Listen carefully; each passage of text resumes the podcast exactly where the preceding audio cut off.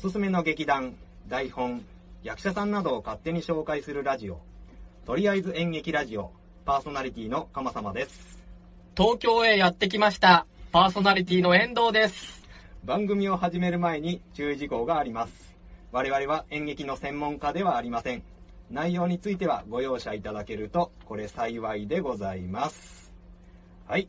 とりあえず演劇ラジオ第12回でございます。12回ですね。はい。1年経ちましたね。そうですね。まだ7ヶ月ぐらいしか経ってないような気がしますけど い。やー、気のせいじゃないですかね。大丈夫ですか？はい。はい。えー、12回ということで、ええーとりあえず演劇ラジオ、ついに1周年を迎えました。あはい。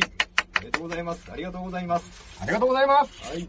それでですね、えっと今回はちょっと趣向を変えまして、はい。声優特集を。行いたいと思います。演劇とは近いところにいますね。ああそうですね、うんうんうんえーとりあえず声優ラジオということで今回は。なるほど、特別版ですね。そうですえね。ええお届けしたいと思います。はい。で、まあ、ちょっと正直ね、我々も声優って詳しくないんですよ。あ僕全然わかんないです。わからないですよねええええーそこでですね、今回、現役の声優さんをですね、ゲストでお呼びしておりますえ。おそれでは、えー紹介いたします。大沢くんでよーどうも、こんにちは。よろしくお願いします。大沢はじめです。す。はい、よろしくお願いいたしますこの大沢くんですね、現役の声優さんで、えーいらっしゃいますけれども、まあまあ、何を隠そう。あの、遠藤くんの高校時代の演劇部の同期になりましてね。はい。そうですね。え、えーまあ一応私の後輩ということになります。は それからですね、あの、私の専門学校の方に、あの、まあ、後を追うように入ってきてくれましてね、うんうん専門学校でも先輩後輩でしたね。あ。うそうでんすね。えただまあ、私は、あの、演劇俳優科。で、大沢くんは、あの、演劇、演劇声優あの頃は演劇俳優科声優コースという名称でした声ね。優コースか。今、今またちょっと変わって本当るみたいですけどね。ほうほうほうほう。という間柄ですね。で、大沢くん、まあ、はいはいはこれまで、えっ、と、どんな仕事をやってきたんですかね？えーっと、まあ、ナレーション関係が多いんですが、あとはまあ、アニメーション作品だと、まあ、早くで番組レギュラーとして出させていただいたりとかですね。やっぱりスタジオに入って、はいでそのマイマイクが置いてあって。そうですね。まあ、ナレーション現場なんなんかだと、まあ、一人なので、はいそんなに広くないスタジオで、マイク1本で、で、まあ、アニメーションの現場なんかに行くと、スタジオによるんですけど、10名から20名ぐらい入れるようなスペースに、マイクが3本とか4本とか立ってて、えーテレビ、マイク、みんなが座る椅子みたいな感じで、こう、並んでる感じ。で、そのテレビから、テレビに映像がそうです。ね、ええー、並べ流れて、それに合わせて声を取っていくって感じ。実は今日もこの東京のね、この場所、大沢くんの専用スタジオ。そうですね。専用スタジオ。で、せ自宅という名の専用スタジオから。いや、でもちゃんとブースになってるんですね、これ。自分の部屋にブースを作って、えー、立ててあります。そうモニターが向こうにあって、マイクを挟んで、人がこちらで喋るという。あまあそうですね。ね。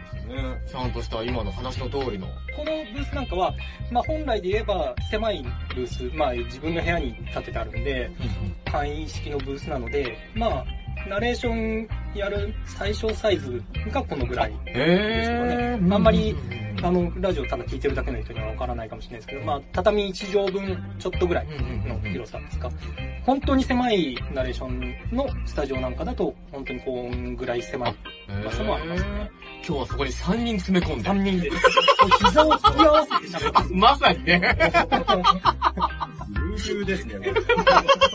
いや、面白い。本当にスタジオ感。あの、声が全然響かないですね。で、隣からカラオケの音が聞こえてこない。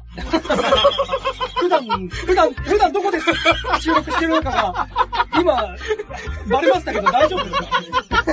えー BGM でごまかす必要がない。いやいや、それはもう昔の話ですよ。今はちゃんとしたところで収録を行っておりますけど。喋ってる感じはやっぱなんか響かないようになってんだね、ちゃんとね。だからあの、今ブースのこの内側が一応ね、へぇー。あああ、布のようにね。素材というかな、うんうんうんうん。まあ貼ってあるやつ。今回は、大沢くんの自宅にお邪魔して、大沢スタジオに。お邪魔したそうですね。はい、はよろしくお願いします。お願いします。い。はい。おやおや、とりあえず演劇ラジオか。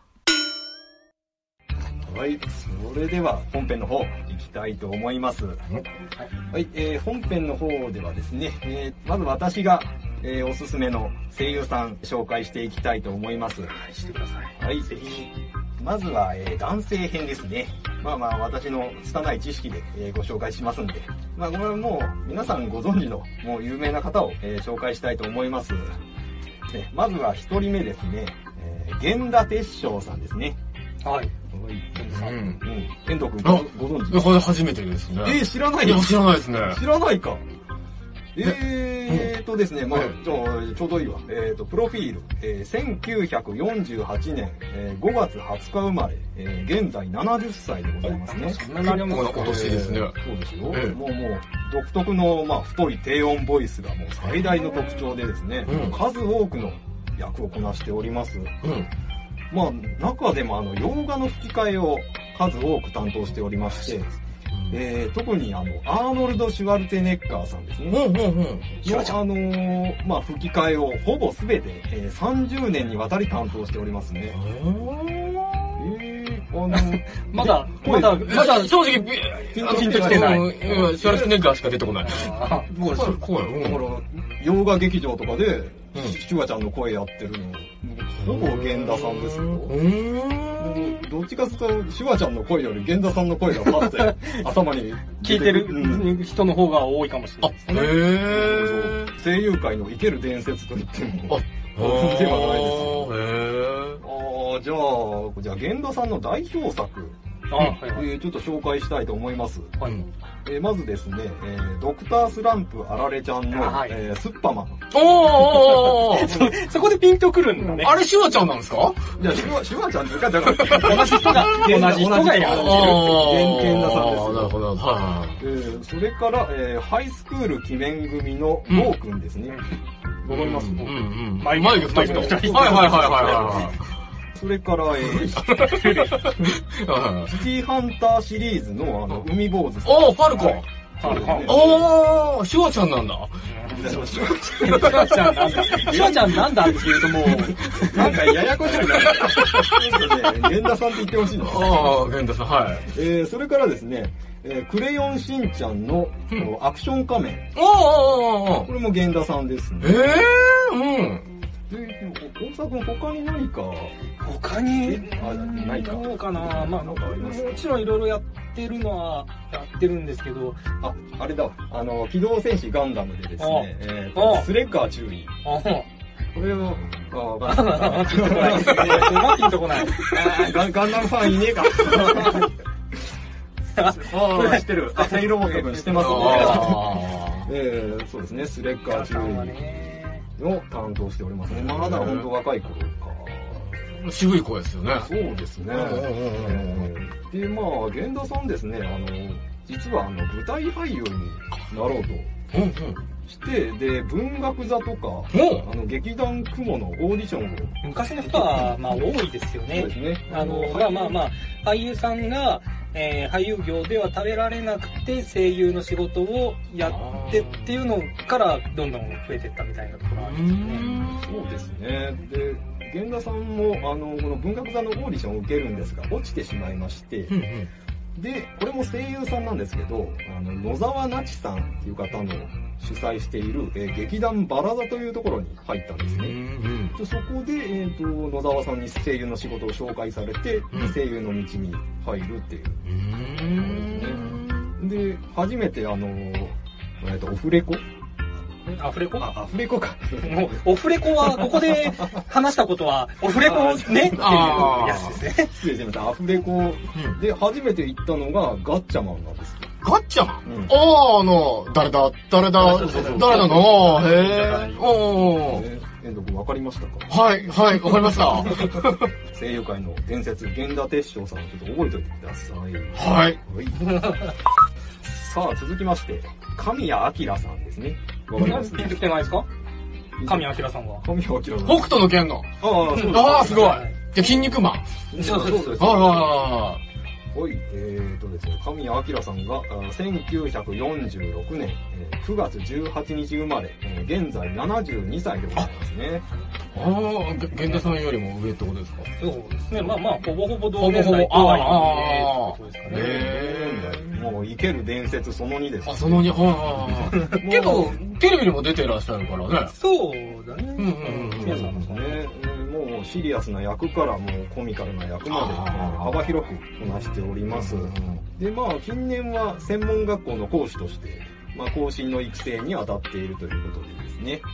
で、まあ、何を隠そう、この専門学校の講師っていうのが、あの、我々が、あの、学んでいた専門学校の講師になります。あええ直接教わってたってことですか？えーっとですね、私はあの俳優科だったんで、教わってなかったんですけど、ああそうそうそうそう。あの大沢くんはあ優科だったんで、そうそう僕は、あの、神谷さんに。あへなんか発声の授業？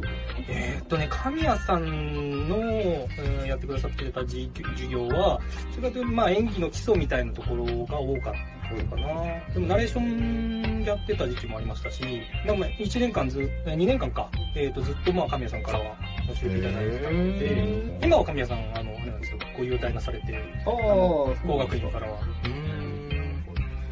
そう、それでは神谷さんの代表作。はい。代代表、代表作ばかりがありすぎて、何をあげたらいいのかみたいなところですけどね。え、さっきの北斗の拳、うんそうですね。筋肉マンに加え、はい、そ北斗の拳のケンシロウ、筋肉マンの主人公、筋肉はいはいはいマン、筋肉マンですね。それから、あの、シティハンターシリーズ、あえーこちらの主人公、サエバリああ、そうかそうか、うんうんかうん。っこいいですうん。ね。それから、あの名探偵コナン。ああえーこちらの、今は違うんですけど、あの、うん毛利小五郎。はいはいはいはい。あ、今違うんですか？今は、今は変わりました。おー、ああ、そうだそうだそうだ、ええ。長いこと、はい担当されておりました。うんうんうん。それからですね、あまあ、ロボットアニメ、もう全般と言っていいぐらい。全般。そうですね。70年代のロボットアニメの主人公、ちょっと大体神谷明さんえだったんです、ね。片っ端からやってましたよね片っ端から。本当にロボットアニメって何なの？えライライディーンとか、ああ、ああ、ああ、えーゲッターロボ。タロおおボ。おおあまあまだまだありますよ。マジンガー Z は？マジンガーは違います。あー、違ったか ロボットアニメの主役を数多くこなして、ん叫びの神やと呼ばれている。いや、まあそうそうそう。まあだからあの、えー某ロボット対戦のゲームなんかでは、もう一時期もう出るキャラ出るキャラ神谷さんがねあもうそうかそうか喋ってて。えあの、あの、ゲッタービームって何回聞いたことがあって、わからないですよ、私。ー。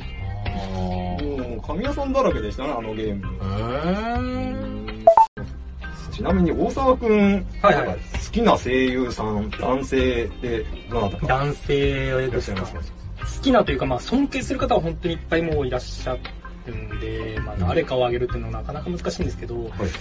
あんまり近い方を挙げるのもなんなので、まあ、ちょっと、まあ、現お仕事一緒にしたことなくて、もうちょっとお亡くなりになられちゃってる方なんですけど、はい。僕はずっと好きだった方は、はい。えっ、と、青野武さんですかね。聞いたことあ本当にずっと、ー。青鬼プロというところにいらっしゃった方なんですけど、うんうんうんあそれも聞いたことある。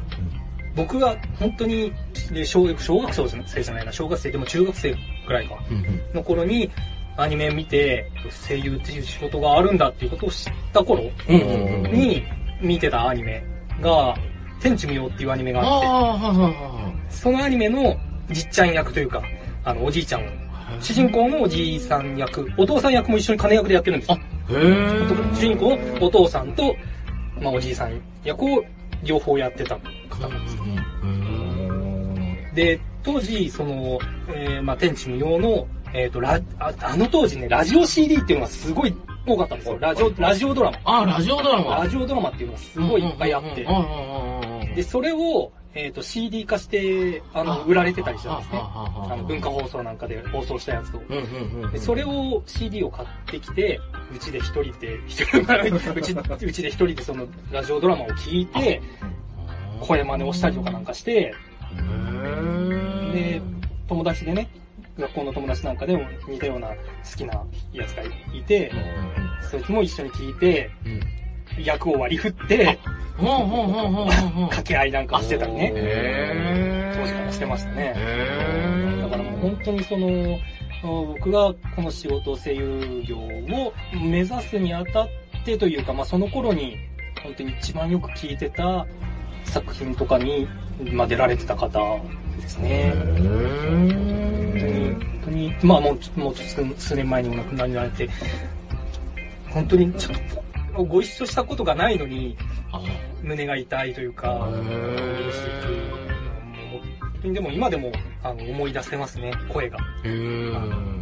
伝説その3ですね。ですね。本当に。まあだからもう、あの、昔の作品なんかを見て、声優さんのスーパーなんかを見見た時に青野さんの名前があったら、あ、これも青野さんがやってたんだっていうのを昔の作品なんか見るとわかるかもしれないですね。そう、声優さんってその、誰がやってるって、私なんかそんなに意識して見たことがないんですけど、はいそうやってこう兼ねてたり、いろんなとこにや出てたりそう、そうそうそう。うん、あ、これもそうなんだ、いろんな。人がいろんな役をやってるし、うんうんうんうんまあ今でこそもう顔をね、みんな表に出してうん。アイドルみたいになってますけど、まあ顔が出ないからこそ、こういろんな役を本人のイメージを抜きにして声だけ、キャラクターで見られるっていう部分もあるかもしれないですね。なるほど、なるほど。じゃあ大沢くんおすすめ、青野武さんですね。はい、本当におすすめです。はい、それではですね、えー今度は私のおすすめの声優さん、えー女性編、えー行ってみたいと思います。えーまず一人目なんですが、えー林原めぐみさんですね。えー遠藤くんわかります？いや、聞いたことありますよ。聞いたことある遠藤君でも聞いたことはある。うんうんうんうんうん。指名です。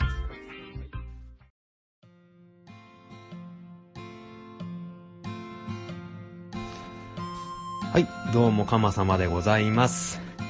大沢くんを呼んでの、とりあえず声優ラジオなんですけれども、あのー、やっぱもう思いのほか盛り上がってしまいまして、えっ、と、すごいトークの量になっちゃいましたので、前編後編と分けることに、えーいたしました。というわけで、えー今回はここまでで、えー続きは後編ということで、また来月配信いたしますので、お楽しみください。で、今回もお便りいただいておりますんで、えーちょっとご紹介したいと思います。えーハッシュタグでいただきました、ポッドキャストラボのみやさんからです。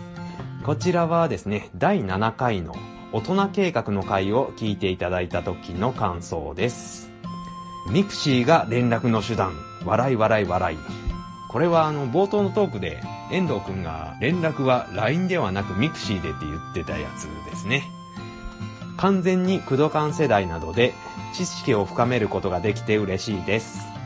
魚住の例え話が秀逸だなむっちゃわかる。完全に同世代だなって共感が半端なかったです。来年の大河が楽しみになりました。といただきました。ありがとうございます。ほら、遠藤くん聞いたか？魚住の例え話がむっちゃわかるって。ねえ、わかる人にはわかってたんやって、やっぱりこれ。あの、あなた、なん、なんかようわからんみたいな顔してましたけど、ね、あの、本当に一人でも分かっていただけるってこういうお便りいただいて、本当にもう話してよかったなと思います。ありがとうございます。で、あの、来年の大河楽しみになりましたってことなんですけれども、こちらのお便りが実はあの年末にいただいたお便りでですね、来年の大河というのは、今やってる NHK の大河ドラマ、あの、伊田天のことになりますね。大人計画のメンバーである、あの、工藤官九郎さんが脚本で、えー安倍貞夫さん主演ということでですね、番組内でもですね、大人計画のメンバーが結構出るんじゃないかって予想してたんですけれども、やっぱり出てましたね。まずあの、星野源さん。1話目からいきなり出てましたけれども、それからあの、松尾鈴木さんも出てましたし、荒川よしよしさんも、あの、お弟子さん役でなんか出てましたね。で、あの、ポッドキャストラボのミヤさんなんですけれども、まあまあ、その名の通り、えーさんもあの、ポッドキャストをやってらっしゃいます。コンビニエンスなチキンたち、えーそれから、切れない長電話って、二番組も、えーやってらっしゃいますね。えーこちら二番組とも 本当に面白いので、えっと、よかったら、えーぜひ聞いてみてください。はい、えーそれからですね、こちらもハッシュタグでいただきました。ダーさんからいただきました。あ、あの当時は流行ったわってなる。演劇ラジオさんわかります？ポマグーが終わってからこういう番組に出会うんですよ。大体ね、笑い。といただきました。ありがとうございます。えーと、ダーさん、どの回を聞いていただいたかちょっとわからないんですけれども、まあ、うちの番組って大体どの回聞いても、あの当時流行ったわーって感想になるんでね。えー、まあ、とにかくお聞きいただきましてありがとうございます。で、あのー、ポマグっていうのがですね、ポッドキャストマッピングっていう、ポッドキャスト番組になります。このダーさんと、えー、メックさん、えー、それから、なるみさんっていう方、3人のあの番組で、自分たちで、えー、ポッドキャスト番組を聞いて、その聞いた番組を紹介する番組ですね。残念ながらですね、こちらの番組が、あの、2018年の年末に、えー、終了しております。えーと、我々の演劇ラジオも紹介してほしかったんですけれども、あの、私、この番組を知ったのがですね、あのその番組が終了した後だったんで、ちょっとまあ、時すでに遅しと、ちょっと紹介してほしかったんですけれども、残念なところです。で、あの、ダーさんが現在ですね、あの、バッドダディさんっていう方と、あの、おっさんがガンダムの話をする番組というポッドキャスト番組を、えー、やってらっしゃいます。えー、略してオガンバナーですね。で、主にガンダムのプラモデルですね。ガンプラの話をしている番組ですね。あと、それからあの、メンバーのなるみさんもですね、えっ、ー、と、藤崎なるみの風に吹かれてっていう、えー、番組をですね、えー、お一人でやってらっしゃいます。えっ、と、こちらの方も、お面白いんでね、えー、ぜひ、え、聞いてみてください。さあ、続きまして、2018年の年末にですね、ベストポッドキャスト2018っていうのが、ツイッター上でですね、まあ、軽くバズったんですよね。自分の好きなポッドキャスト番組を、あの、ツイッター上でつぶやくっていうやつなんですけれども、で、これでですね、あの、学者気取りさんと、えー、寝台特急さんがですね、ベストポッドキャスト2018に演劇ラジオを選んでくれたんですよね。本当にありがとうございます。このお二方も、あの、ポッドキャスト番組を、えー、やってらっしゃいます。学者気取りさんがですね、サブサワライダーさん、キュア伊藤さんっていうこの男性お二人が、えー、山形県から、えー、配信しています。えーと、それが寝台特急さんが、えー、ラジオ寝台特急という番組で、戸川康介さん、この方が、えー、地獄町特急っていうコンビの芸人さんになりますね。で、それからですね、フロートフラッグっていう3ピースのバンドの、あの、ボーカルの、あの、ダイさんっていう方、えっ、ー、と、このお二人でやってらっしゃる番組ですね。で、二番組とも、まだ番組が始まって半年ぐらいですね。まあ、あの、まあ、特にあの、地獄町特急の戸川さんなんかね、あの、もう芸人さんなんでね、とにかくまあ、あの、元気がいいんですよね。あの、あと、学者気取りさんのこのお二人も多分結構若いのかな？学生さんかな？で、お二番組とも本当元気がいいです。勢いがありますんで、なんかね、元気をもらえる番組ですね。なんでですね、あの、少しでも長く番組が続くように祈っております。はい、えー、今回はこんなところですね。それでは、最後に告知です。とりあえず演劇ラジオでは皆様からのご意見ご感想、紹介してほしい劇団、取り上げてほしいテーマなどを募集しております。お便りはメール、またはツイッターでお待ちしてます。メールアドレスは、かまさま7アットマーク gmail.com すべてアルファベット小文字で k-a-m-a-s-a-m-a 数字の7アットマーク gmail.com です。